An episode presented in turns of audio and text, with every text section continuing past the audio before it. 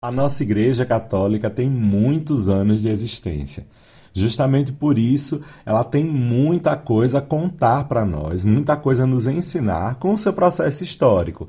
E eu tenho certeza que você aí um dia já parou para pensar como será que começaram as nossas primeiras comunidades cristãs?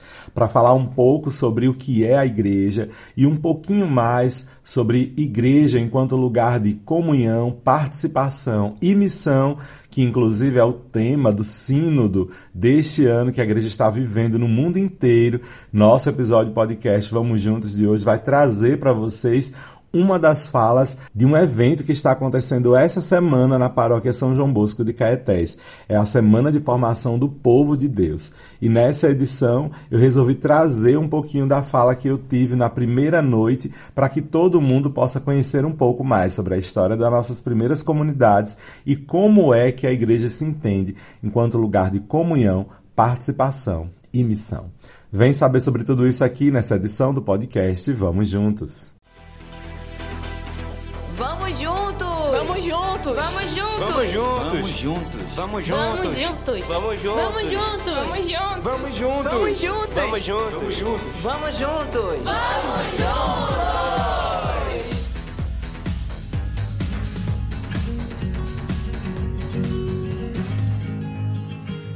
E sejam todos bem-vindos e bem-vindas a mais essa edição do podcast Vamos Juntos. Durante essa semana que nós estamos vivendo agora, está acontecendo a tradicional Semana de Formação do Povo de Deus. É um evento que acontece todo ano aqui na paróquia São João Bosco de Caetés e é uma semana inteira de formação para o nosso povo, sobre vários temas interessantes, atuais, que tenham a ver com as partes mais importantes da vivência da nossa fé. E dentre alguns temas que foram trabalhados esse ano, está o tema do podcast de hoje, que é Igreja, lugar de comunhão, participação e missão. Também está uma formação sobre o novo missal, uma leitura da novidade litúrgica e alguns aspectos também da liturgia da nossa comunidade. Também a gente vai ter uma formação muito interessante sobre a catequese, viver a fé em comunidade e também os desafios do caminhar da paróquia, uma abordagem salesiana. Todos nós, salesianos que moramos aqui na comunidade São João Bosco, em Caetés, somos os que estamos oferecendo essa formação.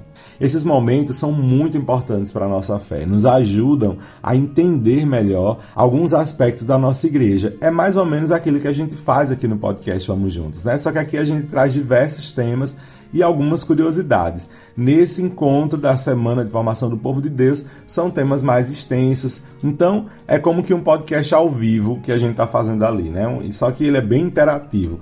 O pessoal conversa conosco, é um momento muito bom talvez inspire também você aí na sua comunidade fazer uma experiência como essa.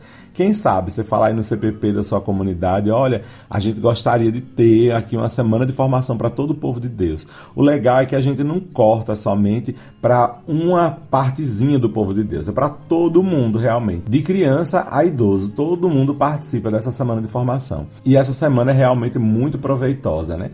Então o tema que eu vou trazer para vocês é o tema da primeira noite, na qual o tema é igreja, lugar de comunhão, participação e missão.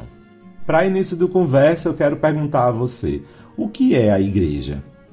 Eu fico pensando assim, vai que você tem algum amigo que nunca frequentou, que não tem muita vivência e escuta somente por aí. Se eu chegasse para você e te perguntasse, meu amigo, minha amiga, o que é a igreja? Que resposta você me daria? Lá a gente ouviu diversas respostas. Eu queria que você colocasse aí nos comentários o que é a igreja para você. Então a gente pode encontrar na palavra de Deus, na própria Bíblia, o que é igreja, qual o sentimento de igreja, de onde é que surgiu essa ideia de igreja.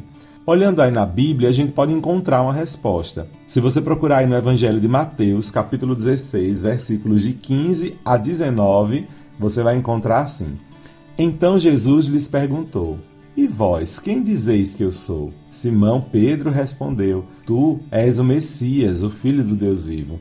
Respondendo, Jesus lhe disse: Feliz és tu, Simão, filho de Jonas, porque não foi um ser humano que te revelou isso, mas o meu Pai que está no céu. Por isso eu te digo que tu és Pedro, e sobre esta pedra construirei a minha igreja, e o poder do inferno nunca poderá vencê-la. Eu te darei as chaves do reino dos céus. Tudo o que tu ligares na terra será ligado no céu.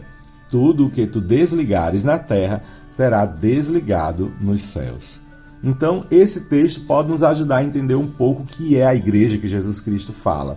Olha só, Simão é um nome que tem a ver com terra movediça, com lama, com uma pedra que não é forte, com algo que se desfaz fácil. E este Simão responde para Jesus: Tu és o Messias, o Filho do Deus vivo. Essa visão a respeito de Cristo é uma visão puramente vinda da fé, uma visão perfeitamente acertada sobre quem é Jesus Cristo. A partir dessa visão, dessa resposta tão acertada, Jesus foi entender que a origem dessa resposta não estava numa perspectiva apenas humana, estava numa perspectiva divina. Então, quer dizer que aquele homem, que aquele Simão, agora estava dando uma resposta consistente, firme. Por isso que agora Jesus muda o nome dele. No lugar de ser Simão, terra movediça, Jesus vai chamar agora ele de Pedro, que tem a ver com a palavra pedra, que essa fortaleza, essa fé firme, consistente, é a que faz então a igreja acontecer. Sobre esta pedra, sobre a fé que Pedro tem, Jesus constrói então a igreja e o poder do inferno nunca poderá vencê-la. É por isso que tudo que Pedro liga na terra é ligado no céu e o que ele desliga na terra é desligado no céu. Não porque Pedro em si tem um superpoder agora que ele é poderosíssimo, ele é um ser especial. Nada disso. É o poder de Deus agindo em Pedro e ele agindo com muita fé faz com que desenvolva essa fé a resposta correta e a visão perfeita sobre Jesus. Logo, quem tem a visão correta sobre Cristo e permanece assim, com certeza vai ter unidade com o céu. Então não tem como o que ele desligar nessa terra estar ligado lá no céu, porque a unidade entre Pedro e o Senhor agora é perfeita, uma vez que ele vê, tem a visão mais correta sobre Jesus Cristo. Então o que é a igreja? É um lugar onde tem gente de fé. É uma construção de fé. Outro texto que pode nos ajudar está lá em Mateus, capítulo 18, versículo 20, quando Jesus diz: Onde dois ou mais estiverem reunidos em meu nome, eu estarei no meio dele. Para dizer que a igreja não é só uma pessoa, a igreja é construída por vários tijolinhos, várias pedras de fé. Então, vários de nós formamos a igreja, dois ou mais reunidos. Cristo está na comunidade. Então, o que é a igreja? É um lugar de fé onde se reúne um grupo em que Jesus está ali. E, por fim, a gente tem o texto mais famoso sobre a igreja, está lá em Atos dos Apóstolos, e o recorte foi do capítulo 2, versículo do 1 ao 8, depois do 11 ao 13. O recorte foi esse. Chegando o dia de Pentecostes, estavam todos reunidos no mesmo lugar. De repente veio do céu um ruído, como se soprasse um vento impetuoso, e encheu toda a casa onde estavam sentados. Apareceu-lhes então uma espécie de línguas de fogo, que se repartiram e pousaram sobre cada um deles. Ficaram todos cheios de Espírito Santo e começaram a falar em outras línguas, conforme o Espírito Santo lhes concedia que falassem. Achavam-se então em Jerusalém judeus piedosos de todas as nações que há debaixo do céu. Ouvindo aquele ruído, reuniu-se muita gente e maravilhava-se de que cada um os ouvia falar em sua própria língua. Profundamente impressionados, manifestavam a sua admiração. Não são, porventura, galileus todos eles que falam? Como então nós os ouvimos falar, cada um em nossa própria língua materna?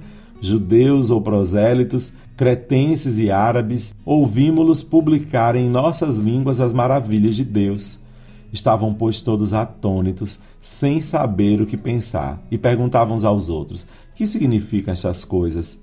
Outros, porém, escarnecendo, diziam: Estão todos embriagados com vinho doce.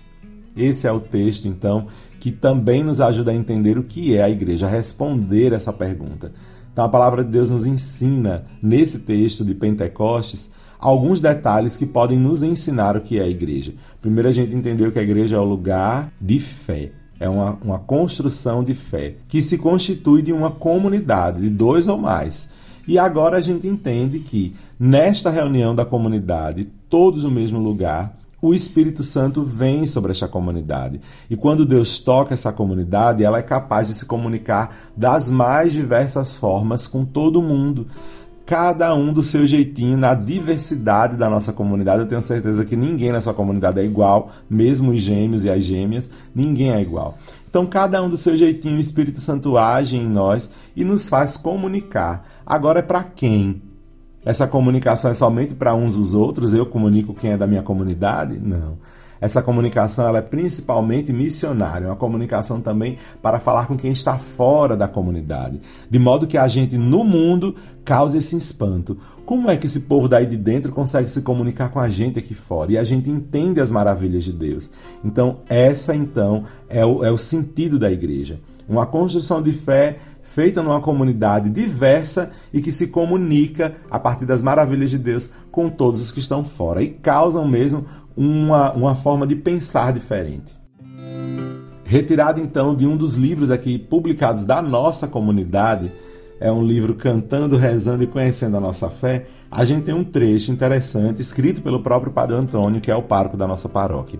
A igreja, portanto, é continuadora da missão salvadora de Deus na história e é a porção do povo de Deus que tem a missão de ser sinal de salvação para a humanidade. Isso é uma responsabilidade mais que um privilégio, é um serviço mais que um domínio.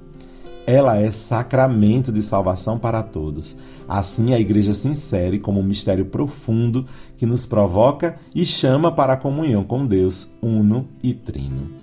Daí então a gente tem essa característica da igreja, essa responsabilidade, esse serviço de ser um sacramento de salvação. Ou seja, em outras palavras, ela tem a missão de ser um sinal para o mundo todo de que ali ocorre salvação. Então, outros conceitos que a gente pode ter sobre a igreja são três: a igreja povo de Deus, igreja corpo de Cristo e igreja templo do Espírito Santo. Onde é que a gente pode encontrar tudo isso? Também em três textos bíblicos.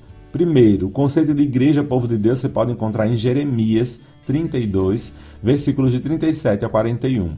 Igreja Corpo de Cristo você pode encontrar em 1 Coríntios 12, versículos do 4 ao 11. E Igreja Templo do Espírito Santo você encontra em Romanos, capítulo 8, versículos do 1 ao 13. Procura aí na sua Bíblia esses textos, que aí você vai entender o sentido de igreja enquanto povo de Deus, enquanto corpo de Cristo e templo do Espírito Santo. Essa unidade trinitária da igreja do nosso Deus Trindade, Pai, Filho e Espírito Santo, faz com que ela aconteça. E como foi que aconteceram então os primeiros passos da nossa igreja? Vamos para um pouquinho de história, já que o nosso povo sem memória é um povo sem futuro. Então é importante a gente conhecer a nossa tradição de verdade, a nossa, história de verdade. Porque tem muita gente que fala que é, ah, eu sou da tradição, eu sou tradição, sou tradicional, mas às vezes não sabe do que é que está falando, porque a tradição da igreja está onde? Na origem, né? Então vamos conhecer como que era a origem da igreja? Vem comigo. As primeiras comunidades surgiram a partir de uma primeira comunidade, a comunidade primitiva de Jerusalém. Essa comunidade era composta por três grupos principais: os apóstolos, os seguidores e seguidoras de Cristo, os discípulos, e também as pessoas recém-convertidas ao cristianismo. Quem era esse povo? Os apóstolos são aqueles seguidores de Jesus que ele mesmo enviou então são aqueles chamados doze apóstolos. Entre eles está São Pedro, o líder da turma, né, que foi quem disse que Jesus era o Messias, o Filho de Deus vivo, e sobre esta fé que foi construída a igreja. Então temos os doze apóstolos, é aquela turma que seguia Jesus e que depois ele mandou anunciar, ser os anunciadores, os ajudantes de Jesus. Em seguida a gente tem outros seguidores de Cristo, que não são apóstolos, mas são discípulos do Senhor. Aí a gente tem homens e mulheres que entram nessa turma aí. São seguidores e seguidoras de Cristo. Em seguida, a gente tem pessoas recém-convertidas ao cristianismo, vindas de diversas religiosidades. Tanto os apóstolos quanto os primeiros seguidores e seguidoras de Jesus vinham das comunidades judaicas, vinham do povo judeu. Mas as pessoas recém-convertidas ao cristianismo, a maioria delas vinha de também outras religiosidades, de outros lugares. Então, assim, tinha um certo conhecimento, alguns deles, sobre a religião judaica, mas também estavam ali interessados na novidade trazida pelo Evangelho. Tanto que no dia de Pentecostes, a gente entende que eram cerca de 120 pessoas reunidas naquela casa. Muita gente só pensa que eram os 12, né? Mas era todos os seguidores de Jesus, o grupinho, a comunidade que conseguia se reunir ali mais ou menos 120 pessoas. Mas esse grupo original, ele foi crescendo graças à ação dos apóstolos, sobretudo devido à sua pregação. Então o grupo cresceu mesmo. Isso a gente vai saber mesmo depois naquele texto dos Atos dos Apóstolos. Depois que acontece o Pentecostes, aquele momento ali da vinda do Espírito Santo, acontece a primeira pregação oficial da igreja, quando Pedro sai da casa e, cheio de coragem, faz o querigma, o anúncio do evangelho, da boa notícia de salvação trazida por Jesus, e ali são convertidas muitas pessoas, centenas de pessoas acabam entrando ali na turma da comunidade. Mas como que era a vida da primeira comunidade de Jerusalém? Bom, primeiro, esse, o povo dessa comunidade primitiva, da primeira, primeira turminha ali, pós-ressurreição, participava da vinda comum do povo. Então eles iam lá no templo em Jerusalém, rezavam com o povo normal na religião judaica. Tinha os mesmos costumes, o preceito do sábado, etc e tal. Depois a comunidade começou a ter uma vida própria, ter alguns costumes próprios. A questão da circuncisão entrou aí. Então, os homens que eram circuncisos obrigatoriamente depois passaram a ser opcional, então ninguém era mais obrigado a ser circuncidado. A comida, algumas, alguns detalhes. Então, o domingo começou a se tornar um momento mais importante, muito mais do que o sábado para eles. Então, ali a gente tem a comunidade com a vida própria. As atividades religiosas, né? O povo começou a rezar, a viver a liturgia própria, né?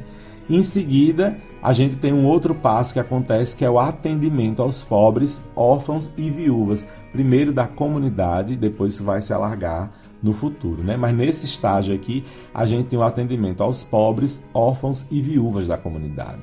Por quê? Você pode perguntar. A comunidade de cristãos propunha uma vida nova. E que vida nova é essa? Uma vida diferente da vida das pessoas que estavam vivendo ali até então. Então, a perspectiva da vida nova trazida pela nossa comunidade de fé é uma perspectiva em que todos são entendidos como irmãos, a gente entende isso pelas próprias palavras de Cristo no Pai Nosso, quando nos chama de irmãos.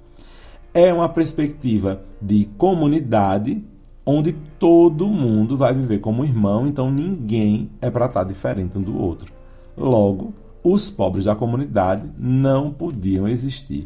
Esses pobres deveriam ser cuidados, alimentados, respeitados, vestidos, ter a dignidade tanto quanto os outros. A dignidade física e também a dignidade de pessoa, era considerado mesmo irmão.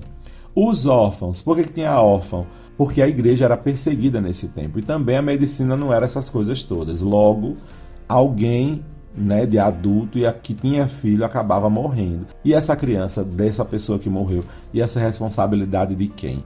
Então a comunidade se une para cuidar também das crianças. E as viúvas a mesma coisa, a mesma situação das crianças. Elas não tinham muito saída depois que elas se tornavam viúvas, elas não tinham muito para quem correr. Então aí a comunidade acolhia, adotava esse povo e tomava conta mesmo. Depois a igreja passa por muitas dificuldades e muitas perseguições. Muita gente era morta das nossas comunidades, era assassinada por ser cristã. Por isso mesmo, a igreja acabava crescendo ainda mais por causa do sangue dos mártires. A morte dessas pessoas se tornava um impulso, porque como Cristo, essas pessoas morreram e vão ressuscitar. Então a gente em honra delas, em honra de Cristo, vamos seguir em frente. Assim a comunidade vai crescendo por causa também do testemunho dos mártires. Mas alguns dos conflitos que a comunidade vivia nesse tempo, essa comunidade primitiva de Jerusalém, eram três grandes conflitos. Primeiro, com o judaísmo oficial, uma vez que ser cristão era proibido, os judeus que tinham a sua religião ali muito próxima do que, que era a vivência cristã acabavam sendo confundidos com eles e, para não serem mortos, eles também acusavam e matavam mesmo os cristãos. Depois, os discípulos de João Batista, já que Jesus também foi, de alguma forma, discípulo de João Batista, foi lá aprender com ele, viveu a experiência do batismo de João, então aquele povo que era mais discípulo de João não acolhia muito que Jesus era um Messias. Depois, os conflitos aconteciam também com as falsas doutrinas que acabavam surgindo dentro da comunidade. Cada um que acredita de um jeito, cada um que fala de uma forma, isso acabava gerando uma grande confusão e era um grande problema para a nossa comunidade. No entanto, o cristianismo passou a crescer e a se expandir graças à ação missionária dos apóstolos e com as viagens missionárias de São Paulo. Então entra aí Paulo e Pedro nessa fortaleza aí da igreja. Pedro na presidência da comunidade, orientando, dando os toques, ensinando, e Paulo trazendo o povo para a comunidade. Tudo que ele aprendia com São Pedro e com os apóstolos, ele transmitia para o povo por onde ele passava. Formou muitas comunidades e, graças a esses dois grandes homens, a igreja se fortaleceu e cresceu. Outro elemento forte para fazer com que a comunidade se expandisse era a vida interna da comunidade. Esta vida interna estava baseada em que? Na doutrina segura dos apóstolos, na centralidade da Eucaristia, fração do pão, e também na posse comum dos bens e o testemunho da ressurreição. Essas quatro grandes coisas aí eram pilares importantes dentro da vida interna da comunidade. Então, novamente, a doutrina segura dos apóstolos, eles não aprendiam sobre Jesus com qualquer um, aprendiam com quem conviveu com Cristo. Então, isso foi sendo escrito com o passar do tempo, né? E aí a gente vai ter depois os evangelhos que a gente conhece. Também a gente tem a centralidade da Eucaristia. A fração do pão, aquele ato em que Jesus Cristo se entrega totalmente por nós, parte o pão e se doa para a gente, e aquela entrega é mostrada depois na cruz. Então, esse momento ali da entrega de Cristo ficou realmente sendo repetido por nós como o momento principal da nossa fé. Que não é somente a hóstia em si, nós sabemos, mas é tudo que envolve essa hóstia, tudo que envolve o Cristo todas as ações dele, de juntar o pão, de dar graças a Deus, né? Pegar o pão, dar graças a Deus, partir o pão, distribuir e as pessoas comerem este pão. Então essa ação ela era refletida de, de maneira litúrgica lá na realidade da fé, mas também na prática, onde todo mundo tinha a posse comum dos bens, onde todo mundo possuía bens e ninguém era mais rico do que o outro. Assim, a comunidade de fato era a comunidade de irmãos. E claro, eles testemunhavam a ressurreição de Jesus, como a gente vê em Atos dos Apóstolos, capítulo 42, versículos 47 em diante. Então é assim que a gente tem a primeira comunidade nossa e as primeiras comunidades que foram surgindo. Então, quem é o tradicional na igreja? É aquele que está na doutrina segura dos apóstolos que tem a centralidade na Eucaristia enquanto fração do pão, enquanto momento de fé, que inspira também a posse comum dos bens. Então aí vai ser o cuidado com os pobres, o cuidado com as viúvas, com os órfãos principalmente. Aí a gente pode colocar hoje no caso das pessoas com deficiência, das pessoas marginalizadas, um monte de pessoas que passam dificuldade em nossas comunidades. E também o testemunho da ressurreição. Se você se diz tradicional e você não segue isso, então, querido, eu não sei que tradição você está seguindo, mas a cristã católica não é. Então vamos passando para frente, vamos embora. A igreja é lugar de comunhão, é lugar de participação e é lugar de missão. Essa perspectiva foi trazida pelo sino do que a igreja está vivendo hoje. Então, a gente vai aprofundar alguns passos sobre isso. Igreja é lugar de comunhão. Comunhão a gente tem por aqui. A comunhão como a participação e a missão são partes fundamentais da igreja e dão sentido ao que a igreja é. Existir em comunhão e em comunidade, isso nos fala o Papa Francisco, é exigência da vida cristã. O essencial do mistério da igreja é ser ela uma comunhão com o Pai, o Filho, no Espírito Santo e ela viver em comunhão fraterna. Então é a unidade com a Trindade e entre si. Também o Papa Francisco nos diz: Deus nos concede a unidade, mas nós temos dificuldade em vivê-la. É preciso procurar construir a comunhão, educar para a comunhão, e aí se liga que isso é missão nossa, hein? Educar para a comunhão, superar incompreensões e divisões, a começar pela família, pelas realidades eclesiais, inclusive no diálogo ecumênico entre as igrejas.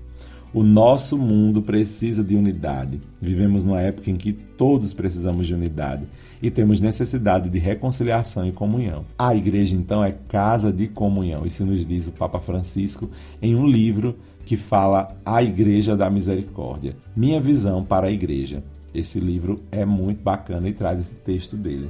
E em outras palavras, também o Papa Francisco vai falar sobre o que é o motor de unidade da igreja.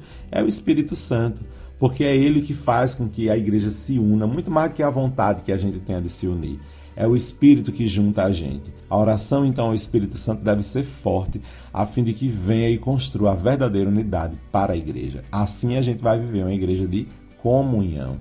A comunhão não é somente aquela Eucaristia que a gente olha, mas é a ação de Cristo, que naquela Eucaristia se deu inteiro por nós, dividiu tudo que tinha para nós, para nossa salvação. E assim a gente deve fazer também, para ser uma igreja de comunhão. É a gente dar tudo de nós uns para os outros e nos alimentarmos desse amor que a gente partilha.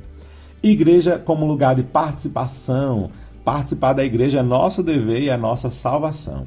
Se falta uma participação real de todo o povo de Deus, os discursos sobre comunhão se arriscam a não passar de pias intenções. Isso nos diz o Papa Francisco. Participarmos todos é compromisso eclesial irrenunciável.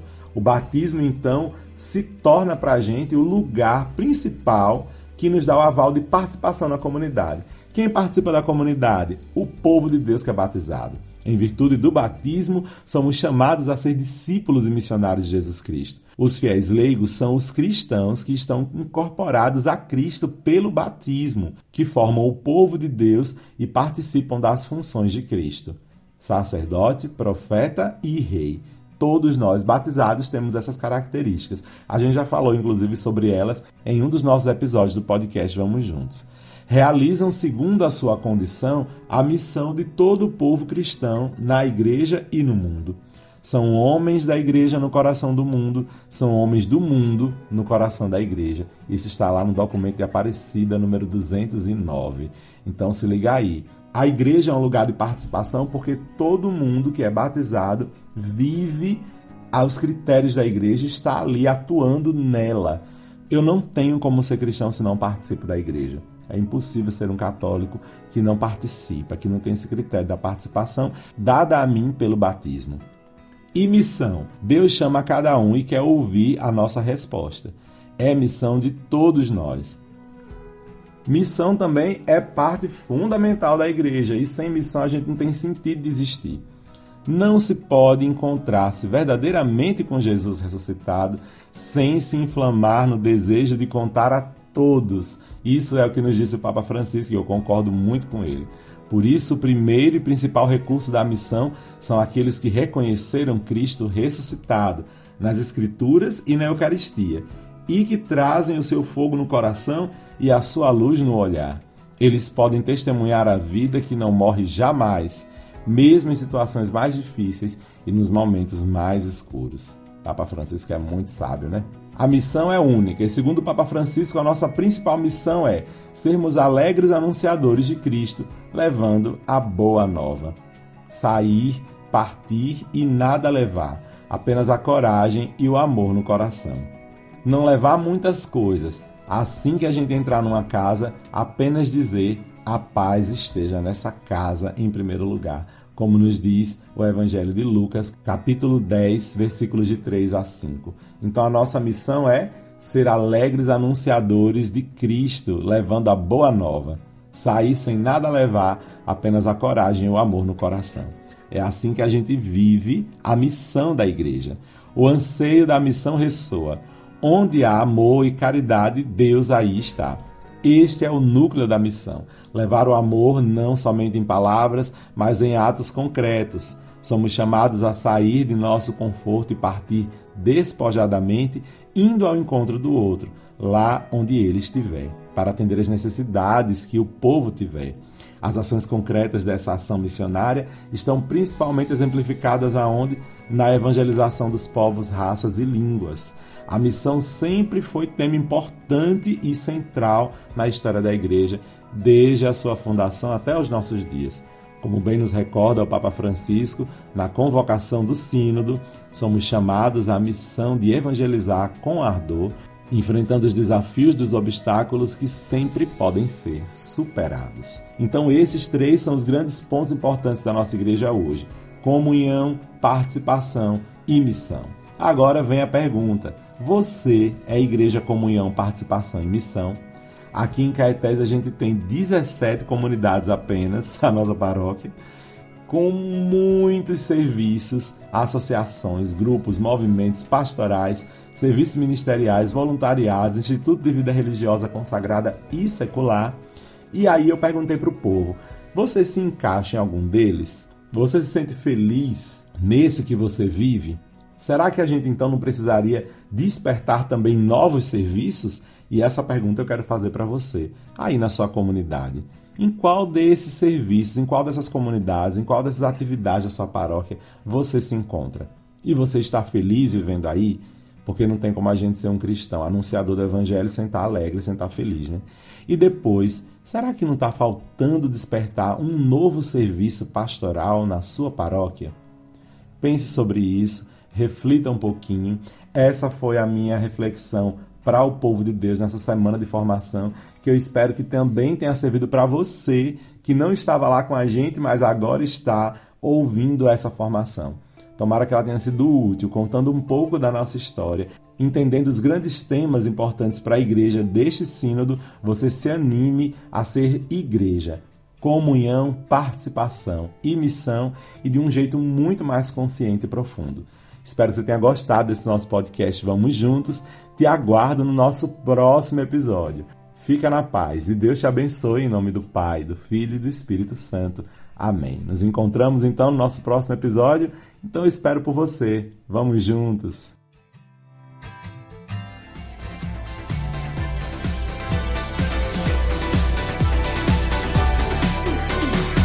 Esse podcast é uma iniciativa da AJS Caetés Inspetoria Salesiana São Luís Gonzaga.